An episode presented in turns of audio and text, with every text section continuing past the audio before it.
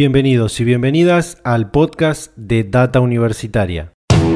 Data Universitaria, con la conducción de Facundo Acosta.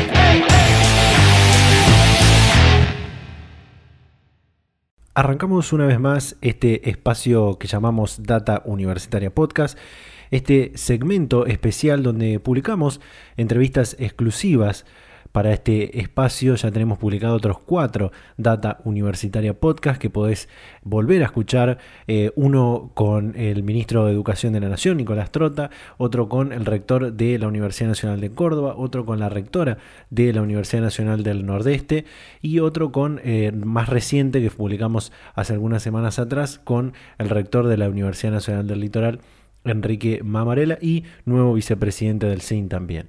Em, eh, para esta oportunidad vamos a dar continuidad a este espacio exclusivo, como les digo, eh, de Data Universitaria Podcast, con una entrevista realmente muy, muy, muy interesante. Lo cierto es que esta entrevista en realidad la realizamos eh, hace varios días atrás, fue alrededor del día jueves 8 de abril, pero bueno, la estamos publicando esta, esta semana del 14 de abril porque bueno, tuvimos algunos inconvenientes técnicos para, poder publicarla. Así que es una entrevista que eh, pudimos realizar con Néstor Pan, presidente de la Comisión Nacional de Acreditación y Evaluación Universitaria, la CONEAU. Eh, realmente una entrevista muy interesante que en principio hablamos de lo que tiene que ver con eh, aquellos temas pendientes que Rodolfo Tequi, quien ahora es el presidente del Consejo Interuniversitario, dijo que el SIN y el sistema universitario en general tiene con eh, la CONEAU. Eh, por supuesto, también hicimos una entrevista eh, hace algunas semanas atrás, alrededor de la semana de, los principios, de los primeros días del mes de abril, con Rodolfo Tequi, con la rectora de la Universidad Nacional de Jujuy, que está en nuestro canal de YouTube y la pueden ir a, ver ahí. así que bueno, esta entrevista realmente es muy interesante que, que, pudimos compartir con Néstor Pam donde hay otros, hay otros temas también muy interesantes como los sistemas híbridos, esta modalidad mixta que, se piensa como el presente y como el futuro de la educación superior, de la educación universitaria, em, la posibilidad de tener un sistema de, créditos universitarios, que fue algo que también varias, eh, hemos escuchado de varias autoridades universitarias, y algunas otras cosas más, eh, como impulsar de mayor eh, darle mayor impulso a la, formación profesional y demás en las carreras universitarias. Así que realmente es una entrevista muy, muy interesante eh, que, los invitamos a, que la escuchen. Así que los dejamos con esta entrevista a Néstor Pan, presidente de la Comisión Nacional de Acreditación y Evaluación Universitaria, CONEAU. Data Universitaria. Información, comentarios, entrevistas, investigaciones, todo lo que te interesa saber del mundo universitario. Bueno, lo que pasa es que la, agenda con el CIN y con el club es eh, bastante amplia. Una de las dificultades que vamos a tener en lo inmediato es el sistema justamente de educación a distancia, que me parece, digamos, que va a haber que, solucionarlo en mediano plazo, porque hoy están autorizadas todas las actividades por el estado de emergencia. Mientras prevalezca este estado de emergencia, digamos, nosotros no, no vamos a considerar ni de manera didáctica ni pedagógica que los sistemas sean a distancia. Son sistemas improvisados, digamos, y como tales, digamos, vamos a, vamos a tomarlos y vamos a, mirarlos. Ahora sí, las carreras que quieren acreditar a distancia, que se están presentando, tienen que cumplir una serie de, una serie de requisitos porque somos eh, el único país en Latinoamérica que está acreditando a distancia y eso sí merece un debate más profundo porque en general las carreras a distancia no les está yendo bien en Argentina, con lo cual me parece que va, vamos a tener que discutir los parámetros, las dimensiones, eh, acerca de qué pretendemos con la educación a distancia, hasta dónde queremos llegar con el horizonte de calidad, que eso es problemático. Yo creo que en la agenda está eso, está eh, la participación de los alumnos en el proceso de, evaluación que nosotros lo aprobamos ya el año pasado. Eh, es muy importante para nosotros porque queremos formar a los nuevos evaluadores del sistema de calidad y pensamos que en los alumnos eh, está el secreto. Hoy nosotros tenemos 11.000 pares evaluadores, pero son todos docentes del sistema universitario o investigadores del sistema científico-tecnológico. Entonces es necesario incorporar una mirada renovada. Es decir, nosotros estamos teniendo altas tasas de abandono y bajas tasas de graduación.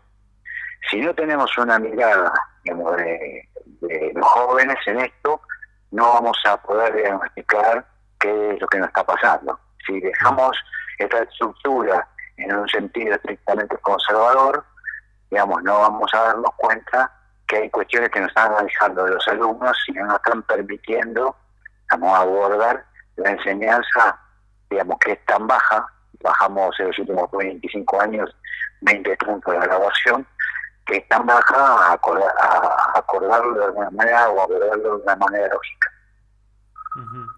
Eh, sobre el tema de, la virtualidad, eh, hay un planteo que tiene que ver con que las actividades que antes, eh, algunas actividades que antes hacían presenciales, como por ejemplo clases teóricas y, masivas que se daban antes de, esta pandemia, que se mostraron que pueden ser llevadas adelante desde, la virtualidad y de manera mucho más eficiente en algunos casos, eh, que ahora se, se, se, pueda realizar más eh, intensamente en este formato virtual, en este formato eh, remoto, y dejarlo presencial para lo eminentemente práctico, ¿no? ¿Qué opinas sobre esto? A mí me parece que es una trampa en la que caemos. Creo que lo virtual vino para quedarse.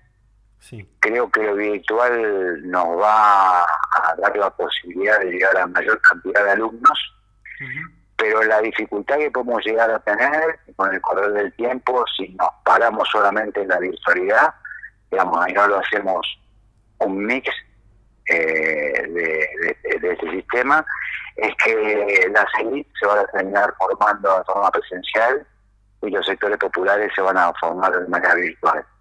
¿Por qué te digo esto? Porque lo más eh, profundo del sistema y nuestro sistema universitario es la interrelación.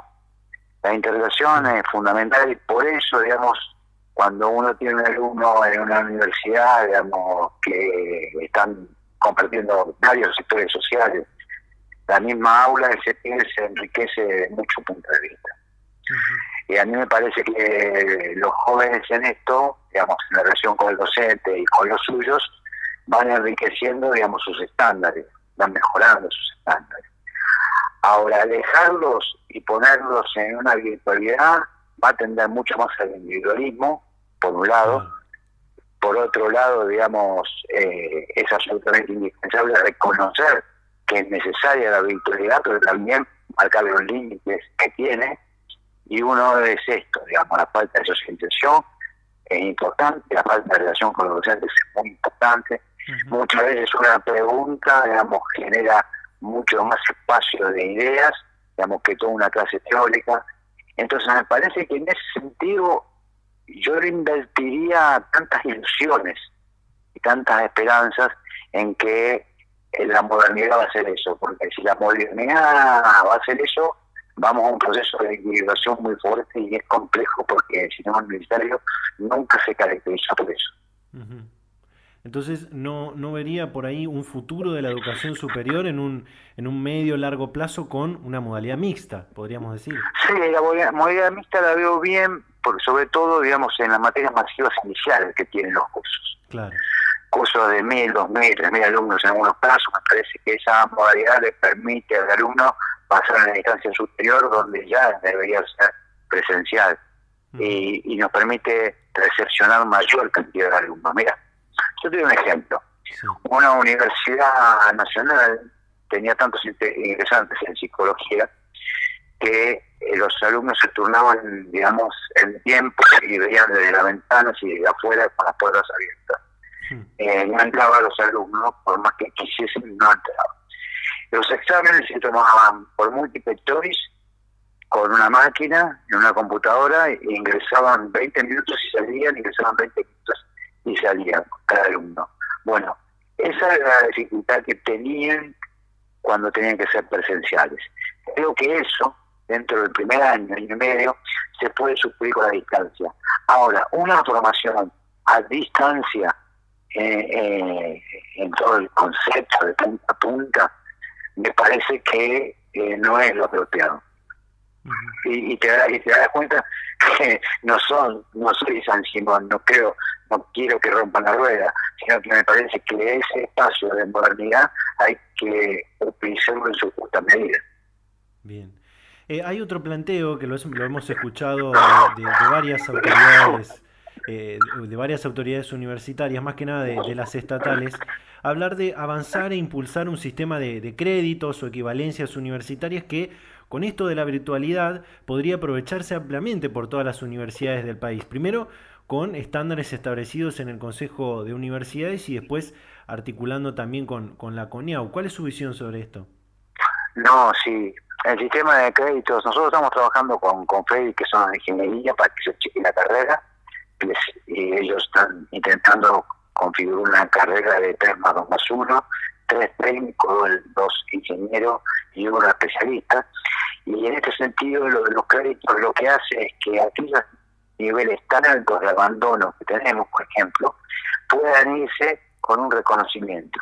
Es decir, vos tenés que cambiar el diseño de plan de estudio y al cambiar el diseño de plan de estudios, los alumnos obtienen créditos en medida que van transitando. Entonces, no es lo mismo irte a la universidad al año y medio con cinco o seis créditos que irte al año y medio sin nada. Entonces, me parece que los créditos lo que nos permiten, digamos, al alumno es tener algo en el momento que se vayan, e inclusive, digamos, eh, poder transitar de institución a institución con esos créditos. Eso hoy en Argentina no está considerado, porque estamos en el viejo sistema de, o la licenciatura son cuatro años, la tecnicatura son dos, pero no, no te moves de, ese, de esos espacios. Esos, esos espacios, el mercado laboral está demostrando que tienen que ser reformulados. ¿Por qué? Porque un alumno de carreras, por ejemplo, de informática, se lo llevan al año y medio, dos años, y se va sin ningún crédito con un montón de competencias sabe hacer un montón de cosas y la empresa no necesita un ingeniero en el sistema, necesita, digamos, ese tipo de competencias y nada más. Bueno, ese pibe, digamos, lo que encuentra es una salida laboral inmediata, pero un techo también muy rápido de crecimiento. Entonces, si nosotros le damos a ese pibe que se va los créditos, puede insertarse el día de mañana, digamos, cualquier otra carrera, porque tiene los créditos. Es absolutamente fundamental. Ahora hay una cosa, para vos obtener los créditos es absolutamente indispensable tener una oficina de créditos. Es decir, así como vos tenés una oficina que expende títulos, tenés que tener una oficina de créditos. La tenés que tener para el sistema universitario y para lo previo al sistema universitario que sería la formación profesional un sistema de créditos sellado, digamos, por el Ministerio de Educación es fundamental para darle la posibilidad de la movilidad social a los alumnos. Si vos tenés el 46% solo antes de la pandemia que terminaba el, secundario y se espera que estas cifras sean mucho menores, lo que tenés que tener es que puedan ingresar el sistema de formación profesional a los 15 porque muchos a los 17 años están perdidos. Ahora eso lo, puede lograr con una oficina de créditos en el Ministerio de Educación.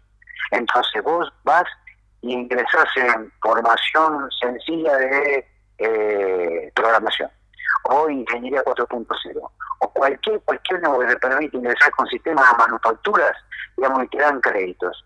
Vos ahí sos un tipo que entras en el mercado laboral rápidamente y formado y hoy son tipos que están dando vueltas y no tienen nada en la mano. A mí me parece que es fundamental el sistema de crédito, pero no para el sistema de ustedes solo, para el sistema de formación. Y el sistema de formación no puede ser que entre 18 años a la universidad y que no pueda entrar a los 15 años en formación profesional. A los 15 años tiene que estar en formación profesional el alumno. Tiene que permitirse esto. Porque hasta ahí se nos está yendo, se vuelvo a repetir, en el secundario el 46% de la población solamente la que termina, o sea que la mayoría no termina en secundario. Sobre, sobre, me parece muy interesante esto, pero sobre el tema de las equivalencias universitarias, eh, me refería a esto que planteaba antes de, las clases eh, virtuales, de esta posibilidad que plantean algunas autoridades universitarias de que eh, para darle un ejemplo, un estudiante de una universidad del noroeste del país puede aprovechar una, una, clase teórica de una universidad que está a miles de kilómetros de donde está cursando. Esta, esta ah, posibilidad de las equivalencias universitarias. Esto, esto en específico, ¿cómo lo ve? Y ahí me parece que estamos en el mismo problema que estaba señalando al final. Tener que tener la oficina de créditos aceitada. Claro.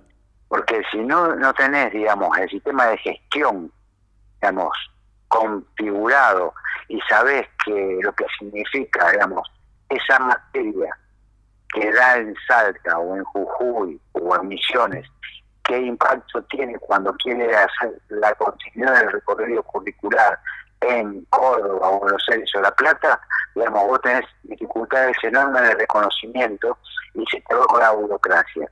Eso es agilidad, agilidad en gestión. Esa agilidad en gestión no es menor, es el tema central. Hay momentos que el nudo, el nudo no es el planteamiento, el nudo es cómo gestionarlo. Y esto de los créditos, el nudo es cómo gestionarlo. Claro. Exactamente. Me gustaría, eh, Néstor, ir a otro, a otro punto que me parece muy interesante, que tiene que ver con el impacto de la pandemia en la educación, en este caso superior y universitaria, con también con la intensificación del uso de las herramientas digitales. Eh, ¿Cómo cree que esto puede afectar al sistema universitario? ¿Habrá mayor acceso, mayor ingreso de estudiantes a, las universidades? Una pregunta muy generalizada. Eh, sí, no, pero está bien la pregunta porque eh, vamos de lo general a lo particular. la pandemia ha provocado desocupación. La desocupación trae mayores niveles de inscripción en la universidad pública, históricamente. En la década del 90 no paraban de inscribirse y estaba la gente desocupada, para darte un ejemplo. Ahora, que traiga mayores niveles de inscripción y que traiga mayores niveles de retención, ¿por qué? Porque se hace en moneda virtual, vuelvo a repetirte, entre paréntesis, en estado de emergencia, no quiere decir que tengan la calidad. Es decir, yo en este momento te diría que las ofertas no, no, no tienen la calidad necesaria para ser brindadas. Pero no hay otro método, así que vamos a ir a este método. Este método, estamos bajo el método precario. O sea que hoy no nos podemos manejar con altos grados de confiabilidad de lo que está haciendo el sistema. Primero porque el sistema es eh, muy amplio. Segundo porque las ofertas, digamos, y los docentes son heterodoxos, digamos, o sea, son heterogéneos, y podés tener buenos, malos, regulares. Después tener, podés tener docentes que no saben utilizar todas las aplicaciones disponibles, digamos, otros que sí, tenés alumnos que saben más de las aplicaciones que los propios docentes, digamos, entonces el problema, digamos, de, la, de la calidad, yo lo pongo en cuestionamiento. El, el tema de la retención creo que es una de las fases que va a cumplir hoy la virtualidad va a retener más cantidad de alumnos. Pero no creo que bajo un sistema de calidad adecuada. Eh, no creo, no. De eso estoy seguro, perdón. Sí. Seguro que no. Bien. Eh, este proceso que, le marcaba, este proceso de cambios en, la educación superior, eh, ¿cómo se está dando en otros países, en los países de, de Iberoamérica, el tema de los modelos híbridos, la virtualidad, todos estos temas? Eh, vos tenés que tener en cuenta que hay instituciones, digamos, como a distancia en España, por ejemplo, que albergan solamente una institución 120.000 estudiantes, para darte un ejemplo. Ahora, yo no lo conozco, es decir, no lo he evaluado, no sé cómo es operativamente. En Latinoamérica lo que se va a producir, digamos, es una una problemática que es eh, nueva, digamos, que es esta pandemia va a llevar a mayores asimetrías. Las mayores asimetrías no son buenas consejeras para la educación superior. Un pibe, digamos, que tiene que, tiene que ocupar más tiempo para ganarse eh, eh, sueldo, digamos, difícilmente puede aplicar más cantidad de horas a la educación superior. Esto la, la va a debilitar por un lado. Por otro lado, en Latinoamérica en general eh, no ha podido consolidar un sistema de calidad. Los sistemas de calidad, en Latinoamérica están debilitados. Digamos, está, fortalecido por ahí Colombia, digamos, pero se ha debilitado Chile, Uruguay no ha comenzado, digamos, Paraguay es, insípido, digamos, Ecuador ha lanzado con la colaboración nuestra un sistema, pero todavía no han encontrado los resultados. Sí, han cerrado 16, universidades en su momento, digamos, por baja calidad, pero vos tenés que tener en cuenta una cosa. El sistema argentino es a la inversa del sistema latinoamericano.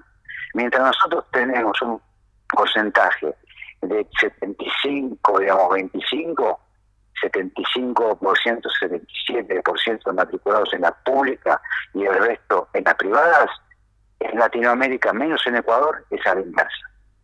Es decir, que la mayor matriculación la tienen las privadas y no las públicas. Entonces, si vos tenés instituciones privadas que a veces no están jerarquizadas y no hay un modelo de evaluación que la siga, yo no estoy en condiciones de decirte qué calidad tienen esas ofertas. De hecho, el informe de IESAL, el último que hizo, dijo en Latinoamérica hay movilidad estudiantil, sí, van a dos países. Los que tienen mayor poder adquisitivo van hacia Norteamérica y los que no poder adquisitivo vienen hacia Argentina. Digamos, los dos puntos de atracción de la educación superior son Estados Unidos y Argentina para los latinoamericanos. Esto tiene que ver, digamos, porque Argentina tiene un sistema de garantía pública y privada de calidad y la ha podido sostener a lo largo de 25 años. Digamos, el resto es como una especie de gran incógnita. Vuelvo a repetirte, algunas están mejorando muchísimo, Ecuador, por ejemplo. Sigue mejorando Colombia, pero por ejemplo, en Colombia la acreditación es voluntaria, no es obligatoria. En la Argentina nosotros tenemos todos los posgraduados, digamos, en posgrados acreditados. Los estudiantes universitarios, digamos, de las carreras de grado, el 70% están en carreras acreditadas. Y las instituciones están todas evaluadas y aprobadas por CONEAO. Eso es diferente a no tener un seguimiento para redondearte. Argentina tiene una institución cada 300.000 habitantes.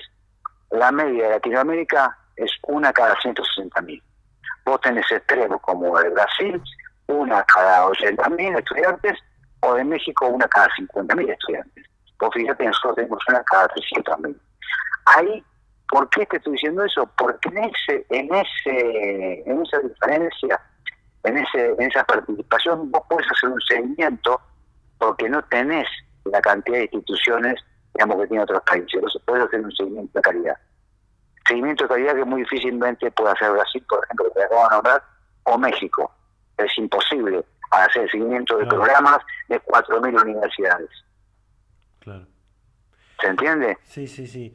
Eh, me, me, voy a ir cerrando con, con esto que, que, me interesó mucho, que, que nombró recién. También lo escuché en alguna otra oportunidad a usted hablar de, de las FP y de poder impulsar estas en la, en la educación, en la educación superior también, que haya más graduados, más graduadas a corto plazo, eh, mayor inserción laboral también, que, que me parece muy interesante, y sobre todo en los sectores populares de la población, ¿no? Tal cual, tal cual. Eso es liberar la fuerza de formación eh, y liberar la fuerza de producción en el sistema universitario y en el sistema de formación docente. Yo creo que nosotros no podemos seguir haciendo lo mismo y pretender encontrar otros resultados. Simplemente esto. Vamos, nosotros venimos descendiendo año a año. Te voy a dar un dato comparativo. Sí. 2002-2015, eh, el mayor crecimiento en inversión del sistema universitario argentino de todos los tiempos. Nosotros ahí crecimos en 230.000 estudiantes en la universidad pública. En la universidad privada se creció en 205 mil. Es decir, que nosotros, estoy diciendo esta comparación porque en la privada no hicimos inversión. Eso quiere decir que la universidad pública en realidad tiene un límite. Vamos, aunque hagas inversión, tiene un límite. Lo más importante de esto es ver en qué otros lugares hay necesidad. Los sectores populares, hoy, si no los agarras vuelvo a repetirte, Facu, que lo estaba diciendo, Si no los agarras a los 15 años, vos conocés los sectores populares, a los 16 ya están en otra cosa, los perdiste, no lo volvés a recuperar. Hay que permitir, digamos, librando la fuerza de formación, que tengan créditos desde los 15 años. Así sea que manejar sistemas, y sistemas operativos. Estoy hablando de cosas sencillas para que después vayan cambiando de nivel. Si vos no empleas tus ofertas y das créditos, con lo cual habría que tener una oficina de créditos con una dinámica especial, específica y fundamentalmente pensada para sectores populares, difícilmente eh, vos hoy puedas contener toda esta masa de pibes que no cumplan destino. Porque vas a enseñar para un mercado laboral que no existe. Si no enseñas para un mercado laboral que no existe, vas a recaer siempre lo mismo. Y no estoy en contra de eso. En peluquería, en carpintería, en matricería. Hoy, digamos, tener que prepararlo para los empleos modernos. Y eso lo puede hacer junto, digamos, con, lo, con la escuela, las universidades. Si no se asocian, disociamos los sistemas y creamos los estados que están fracasando bajo estructuras conservadoras. Eh, esto, esto me parece que podría llegar a ser muy, muy clave, sobre todo en esta época, donde muchos estudiantes están replanteando el tema de la educación en, la, en el medio de la pandemia, esta emergencia sanitaria, sobre todo en la pospandemia, ¿no? Lo que pasa es que el estudiante, el estudiante no sabe, ¿eh?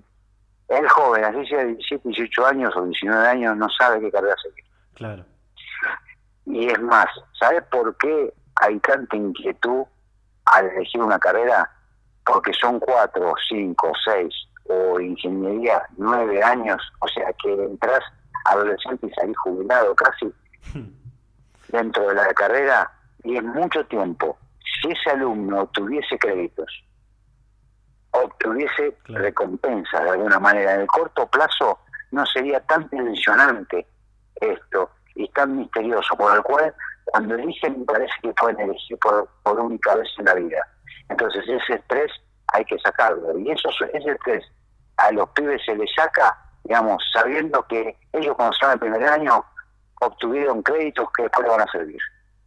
Hoy los créditos no te sirven para nada, en ningún lugar.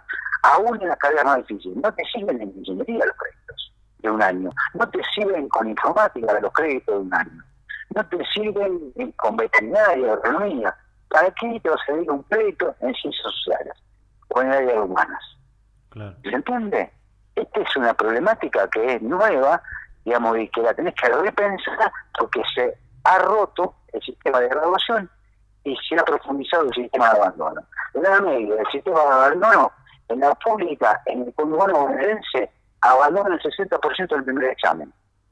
60% del primer examen. Mm. Y en las privadas, en Capital Federal, entre el 35 y el 45% se va al primer año. ¿A vos qué te parece? ¿No tenés que replantear todo? Claro. ¿No tenés que replantear todo? Sí, sí, sí. Y esto se replantea con política, con política académica. Claro. Digamos, no, no, no se replantea. Es más, el ministerio está viendo de esta manera. No es que yo te estoy diciendo algo, el ministerio no lo vio. El ministerio está viendo de esta manera digamos, hay ofertas hoy información profesional, se están abriendo ofertas de información profesional, pero de acá a que coagule, digamos, y cicatrice, se difunda y los alumnos entiendan que no es un lugar menor entre la formación profesional, sino que te jerarquizas con la formación profesional, el 54% del mercado laboral alemán está bajo la, la cultura de la formación profesional. Así trabajan las industrias alemanas, formación profesional. Pero bueno, nosotros lo tuvimos en la década del 60. Ahora hay que retomarlo. Digamos. Además, lo tuvimos después, digamos, en, la década del 50, lo que eran, digamos, cuando vos entrabas a la universidad, a la, Universidad de los Trabajadores. ya tenías ese formato, digamos, de, que era meritocrático, porque era aquellos que andaban en las fábricas podían entrar a la universidad y se recibían de técnicos. Y después veían si se recibían ingenieros. Entonces, ahora tenemos que recomponer, reestructurar esa idea, porque si no, lo único que vamos a sumar es más desocupación y gente sin formación buscando trabajo. Cuando a vos, hoy, Google te monta una estructura de, diseño donde los títulos ofrecen ellos. ¿Sabías eso? Sí, sí, sí. Estoy al tanto de las formaciones de Google. Y eso eso mismo hace, digamos, a Volkswagen.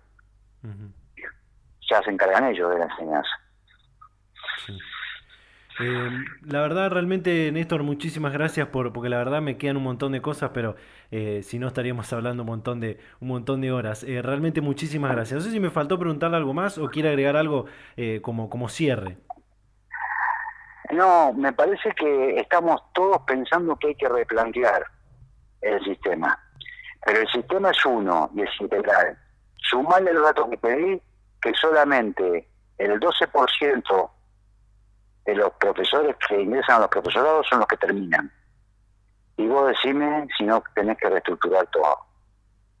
Sí, totalmente. O sea, o sea, 12 de cada 100 solamente terminan los profesorados.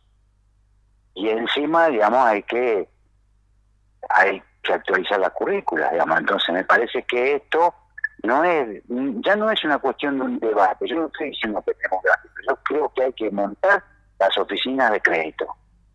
Sin oficina de crédito no es crédito. Porque si hay crédito, es crédito cuando se reconoce como tal. Y eso es bien complicado, Facundo. Bien complicado montarlo. En eso estamos, estamos trabajando todos en, en función a, a estas nuevas dimensiones que se espera de educación secundaria y educación superior y formación profesional. Data Universitaria. Información, comentarios, entrevistas, investigaciones, todo lo que te interesa saber del mundo universitario. Las 24 horas del día y en el momento que quieras. Visítanos en datauniversitaria.com.ar. Y así de esta manera cerramos este quinto Data Universitaria Podcast en esta excelentísima nota que hacíamos con Néstor Pan, presidente de la CONEAU. Eh, como les dije al principio, esta, esta entrevista ya la habíamos realizado hace varios días atrás. Eh, bueno, pero tuvimos algunos inconvenientes y la estamos publicando eh, en este momento.